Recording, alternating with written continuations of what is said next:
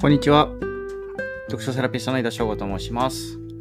本を語る人とつながるをテーマに、札幌ゼロ読書会の運営をしています。また、ブログ、SNS やポッドキャスト等の発信活動を通して、本の魅力や読書の素晴らしさを伝えています。えっと、2023年8月31日にオンラインで読書会を行いました。今回は初参加の方3名を含む10名での開催となりました。紹介された本を、えーと、ご紹介していきます。まずは私が紹介した本なんですけども、ビッキー・マイロンさんの図書館猫デューイという本を紹介しました。次が怪物ですね。その次が、えっと、私は正しい、その正義感が怒りにつながる。その次がですね、食べる時間でこんなに変わる時間栄養学入門。体内時計が左右する肥満、老化、生活習慣病。その次が孤独は消せる。その次が堤美香のショックドクトリン。政府のやりたい放題から身を守る方法。その次が北緯43度のコールドケース。その次が私のカレーを食べてください。最後がマインドセットとなっております。紹介した本は概要欄のリンクからブログ記事で飛ぶこともできますので、合わせてご覧いただけると嬉しいです。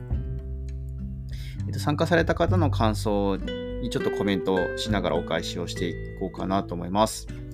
まずお一人目がですね、楽しかったですというふうにご用意いただきまして、また大変シンプルなんですけど、大変ありがたく思います。まあ、オンラインでまた違った環境の中でやってる読書会なので、なかなか苦労しながらはあるんですけども、まあ、率直なあの楽しかったというお声を聞けて嬉しく思っております。お二人の方は本日はありがとうございました。自分の全く見たことなかった本や世界を知れてとても楽しかったですという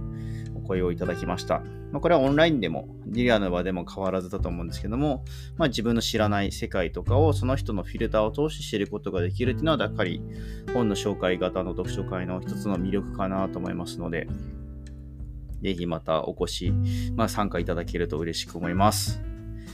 はい、えっ、と、3人目の方がおなじみのメンバーと初めて会う人のバランスがとても良かったです。いつもより人数が多かったですが、あっという間の時間でしたというコメントをいただきました。えっ、と、今回からですね、えっ、と、Facebook のメッセンジャールームではなく、Zoom を、えっ、と、使って行っています。なので、また、あの、募集媒体、あの、Twitter からですとか、まあ、あの、Facebook 以外の経路からもご参加いただいた方もいらっしゃったので、まあ、非常に人数も多くなったんですけども、まあ、あっという間の時間だったなというふうに私も感じています。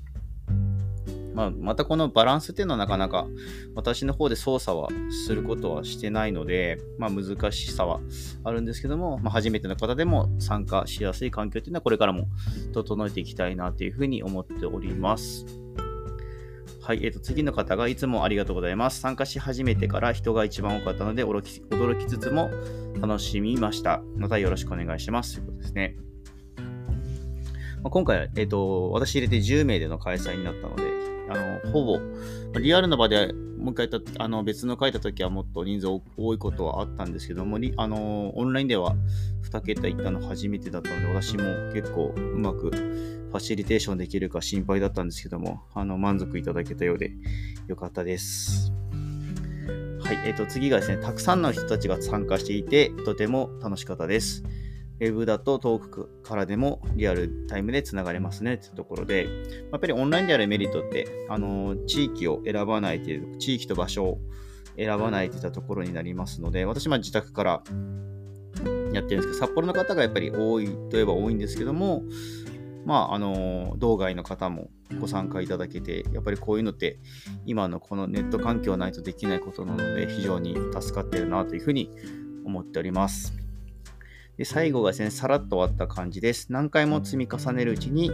本の紹介が終わった後の雑談が面白いという感じの味のある読書会になっていくといいなと思いました。茨城や大阪からの参加もあったのが新鮮でした。ありがとうございましたというコメントをいただきました。まあ、これはちょっと私思うところがありまして、えっ、と、オンラインでの読書会、今まであの雑談を余った時間というか入れたことがあったんですけども、なかなか盛り上がりというか、難しいなっていうのがありまして、まあ、一つは実際に紹介した本を手に取ることが、皆さんで手に取って回すことができないっていったところと、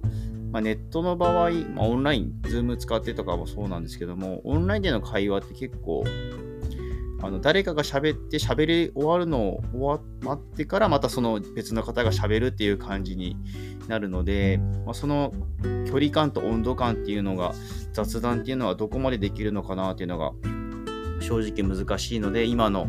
えっと、オンラインではやり方になってます。なのでまあご自身でやってみたりですとかっていう場合でもなんかいいのかなと思いますので、今のところはこの形で続けようかなと思ってるので、まあ、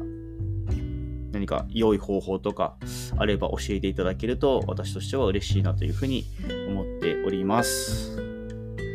はい、最後まで聞いていただきましてありがとうございます。えっと、札幌での読書会は札幌市内のカフェとオンラインで読書会を開催しています。また、えっと、